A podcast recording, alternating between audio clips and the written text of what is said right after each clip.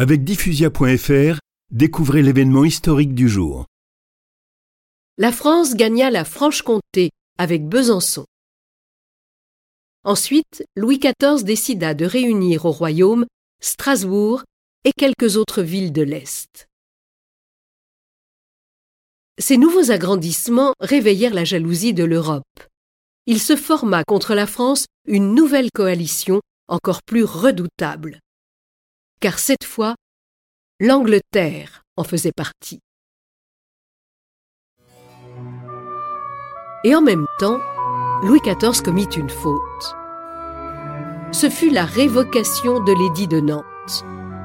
Les protestants perdaient le droit de pratiquer leur religion. En très grand nombre, plutôt que de se convertir, ils préférèrent quitter la France, qui perdit ainsi beaucoup d'hommes actifs et industrieux qui allèrent porter à l'étranger et surtout en Prusse leur métier et aussi leur rancune.